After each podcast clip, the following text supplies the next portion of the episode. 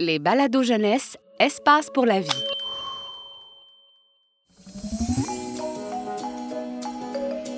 Vous écoutez Radio Plante, la radio par et pour les plantes. Un balado du Jardin botanique de Montréal. Bonjour, je suis Liseron Deschamps. Vous écoutez les nouvelles de Radio Plante. Voici les manchettes. Vous écoutez Les Nouvelles Botaniques sur Radio Plante. La gave du Jardin botanique de Montréal, une floraison attendue depuis 60 ans. La conférence internationale Fleurs sans frontières à Singapour cette semaine. On en parle dans un instant. Un mystérieux crime résolu par les équipes de Radio Plante. Et enfin, notre dossier de la semaine, les plantes voyageuses. Mythe ou réalité? Nouvelles Botaniques sur Radio Plante. Aujourd'hui, aux Nouvelles Botaniques. Un récent sondage de l'Institut botanique révèle que 90% des végétaux de la planète font des fleurs. Ça veut dire que 9 plantes sur 10 utilisent la floraison pour se reproduire. Ce beau succès a débuté il y a 140 millions d'années, quand les fleurs ont fait leur apparition. Ah, fleurs toujours. On retrouve Méline Aubépine en direct de la serre des régions arides du Jardin botanique pour une floraison extraordinaire. Méline, que se passe-t-il? Euh, rien, liseront, du moins pas grand-chose. On attend la floraison de Agueda l'agave. L'agave est originaire du Mexique. C'est une plante grasse qui emmagasine l'eau et l'énergie dans ses feuilles. L'agave ne fleurit qu'une seule fois dans sa vie. Ça peut prendre entre 40 et 60 ans. Vous imaginez comme c'est rare? Ah oui, euh, 40 ou 60 ans. Ouh, moi, moi, je fleuris tous les ans. hein. Euh, oui, moi aussi. Mais pour l'agave, c'est pas mal plus long. L'agave affirme être sur le point de fleurir, mais nous garde en suspense. Une foule de végétaux attend cet heureux événement avec impatience. Certains sont arrivés il y a une semaine. Oh mon ciel, il faut avoir de la patience et ne pas avoir la floraison timide.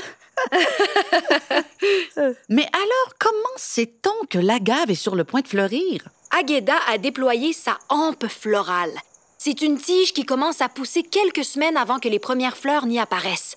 C'est très impressionnant. La hampe est haute de plusieurs mètres, elle touche presque le toit de la serre. Oh mon doux! Hum. Eh bien, merci, Méline Aubépine. Vous restez au Jardin botanique pour nous tenir au courant de tous les développements. Euh, oui, La conférence internationale Fleurs sans frontières a débuté hier à Singapour. Le thème de l'année est Comment attirer les pollinisateurs? Chauves-souris, abeilles, papillons, colibris et lémuriens de Madagascar, entre autres animaux pollinisateurs, sont venus en grand nombre pour partager aux fleurs ce qui les attire chez elles. La pollinisation, c'est l'acte de transporter le pollen des parties mâles d'une fleur aux parties femelles d'une autre. C'est ce qui permet la fécondation. Chez les plantes à fleurs, la fécondation amène à la naissance d'une graine, protégée par le fruit. Pour le transport du pollen, les plantes dépendent des insectes et des autres animaux qu'on appelle pollinisateurs. Alors, comment les plantes à fleurs peuvent-elles les attirer? Il existe des dizaines de stratégies différentes. La couleur, la chaleur, l'odeur, le déguisement. Il s'agit dans tous les cas pour les fleurs de se rendre irrésistibles aux pollinisateurs. Pour ça, les fleurs leur offrent un bon repas, un peu de chaleur ou une piste d'atterrissage tout confort. Hier, des choux puants ont dévoilé à l'auditoire leur atroce odeur de cadavres en décomposition. De nombreux animaux ont pris la fuite, sauf les insectes amateurs d'odeurs fortes qui sont arrivés à toute vitesse. L'orchidée Offrismouche a fait une démonstration très originale en présentant à l'auditoire sa fleur qui ressemble à une mouche femelle. Des dizaines de mouches mâles se sont précipitées sur la fleur pour la demander en mariage. La conférence va durer une semaine et s'achèvera dans un grand banquet floral. Crime mystérieux dans un paisible jardin communautaire de Montréal a été résolu par les équipes de Radio Plante au cours de l'émission L'heure du crime. On écoute tout de suite une... euh, Oh, oh, oh, at- attendez, attendez. On m'informe que nous avons des nouvelles d'Agueda Lagave au Jardin botanique. Nous retrouvons Méline Aubépine en direct. Méline? Oui, Liseron. L'agave est sur le point de fleurir. Les plantes et les insectes retiennent leur souffle. Comme vous le savez, les plantes fleurissent lorsqu'elles atteignent la maturité et sont prêtes à se reproduire. L'agave, elle, est une plante du désert. Et pour les plantes du désert, c'est la saison des pluies qui marque le début de la floraison. Les conditions de la serre du jardin botanique sont actuellement idéales et c'est tout à fait... Méline? Oh, ciel bleu, liseron, c'est magnifique! Les premières petites fleurs jaunes pâles viennent de montrer le bout de leurs étamines. Quel grand moment d'émotion! Fleurir pour la première et la dernière fois à 60 ans. C'est beau! Hum, quelle belle histoire. Merci, Aubépine. Les nouvelles botaniques sur Radio Plante. On passe maintenant à notre dossier spécial Plantes voyageuses, mythe ou réalité. Un dossier préparé par Louis Maïs. Louis, cette enquête sur les plantes voyageuses, c'est d'abord une histoire personnelle. Oh oui, tout à fait, Liseron. Je suis né au Québec, mais l'ancêtre de tous les maïs est originaire du Pérou. Je me suis demandé comment ils se sont déplacés jusqu'au Québec. Nous, les plantes, on est plutôt ancrés au sol. hein. C'est comme ça que le projet a débuté. Quand on y pense, c'est vrai que plusieurs végétaux présents aujourd'hui au Canada ont des origines très diverses, comme les humains d'ailleurs. C'est vrai, Liseron. De nombreuses plantes ont voyagé en accompagnant des humains.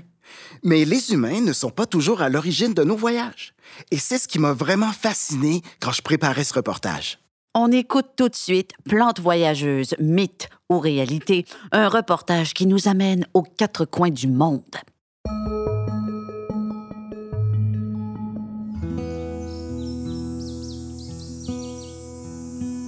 Bonjour, je suis Judy Kiwi, directrice de la Société de généalogie botanique de Colombie-Britannique. Notre mission, c'est d'aider les végétaux à retracer leurs ancêtres. Judy Kiwi, comme beaucoup de végétaux, est passionnée d'histoire et de voyage. Ce matin, elle a un rendez-vous téléphonique avec des généalogistes de la vallée du Yangtze-Jiang, en Chine.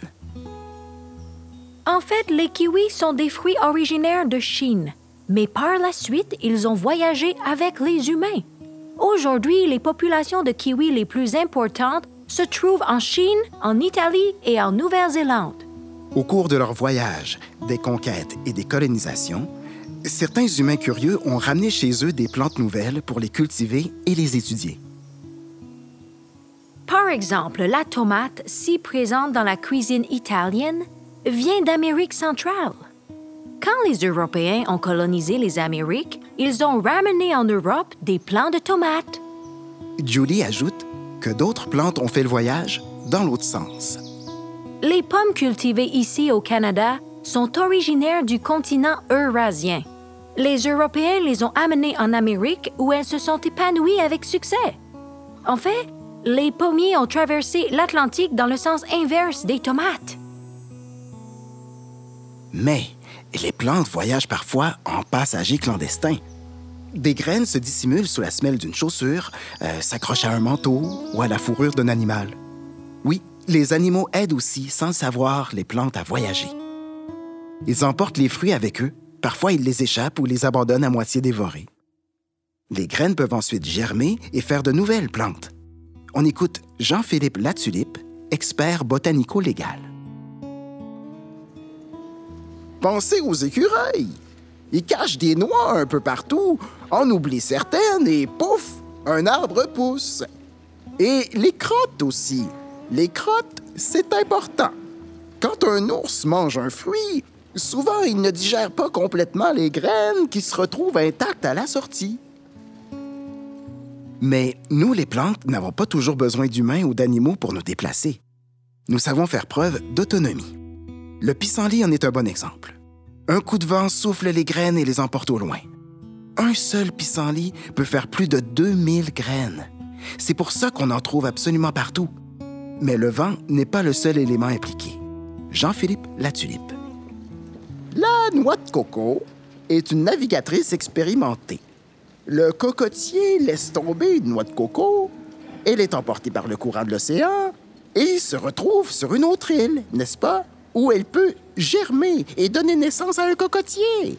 C'est probablement comme ça que les cocotiers sont répandus sur les îles de l'océan Pacifique.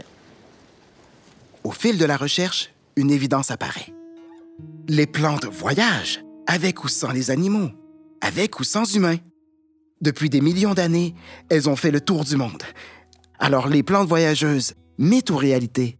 Le mythe, c'est l'immobilité. La réalité, c'est le voyage. C'était un reportage de Louis Maïs, à la recherche Marie-France Garance. Louis, c'était fascinant. Je retiens que pour voyager, on peut compter sur la force du vent, celle de l'eau et sur la gourmandise des humains et des animaux, hein? Bien sûr, c'est grâce aux humains si on prend l'avion maintenant et qu'on va dans l'espace. C'est exact. Des plantes poussent en ce moment même dans la Station spatiale internationale. La première plante à y avoir fleuri est entrée dans l'histoire de la botanique. Je rappelle à nos auditeurs et nos auditrices qu'il s'agit de l'astroplante Yasmina zinnia, qui a donné naissance à de jolies fleurs orangées en 2016 dans la Station spatiale internationale. Louis, un mot de conclusion? Eh bien, même si nos racines nous retiennent dans le sol, notre immobilité est seulement apparente. Nous, les végétaux, on est plein de ressources pour partir à l'aventure et nous adapter à toutes sortes de milieux. Merci, Louis.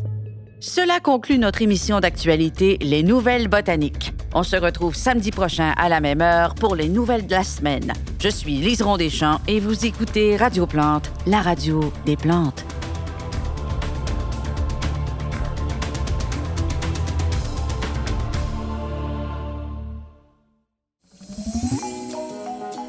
Ce balado est une production signée La Puce à l'oreille pour Espace pour la vie.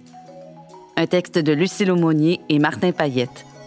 Avec les voix de Véronique Pascal, Philippe Racine et Noémie Leduc-Vaudry. Une co-réalisation de La Puce à l'oreille et des studios Bakery. Espace pour la vie est un service de la Ville de Montréal et le plus important complexe en sciences de la nature au Canada. Pour retrouver tous nos balados, rendez-vous sur espacepourlavie.ca.